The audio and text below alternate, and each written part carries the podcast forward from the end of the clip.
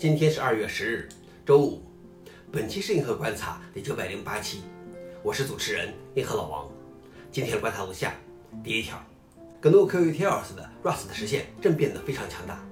在过去两年里，用 Rust 的重新实现的 GNU QUTLS 已经接近了 C 语言的原始版本，也提供了 CP、MV 和其他核心工具。除了安全性之外，它的性能已经非常好了。这个名为 UUTLS 的工具包已经被许多 Linux 发行版打包。现在也被一个著名的社交网络通过 Yocto 项目使用。UUTLS 的目标是努力创造一个可以替代 GNU QUTLS 的产品，努力实现良好的跨平台支持并易于测试。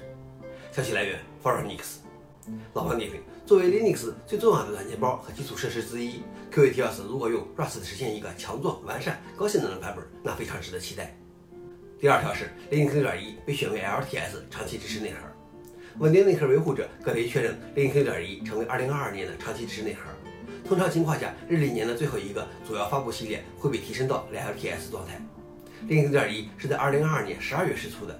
最初，Linux 6.1 LTS 只是被标记为两年的 LTS，而今天第二次更新为四年的维护期，将维护到2026年12月。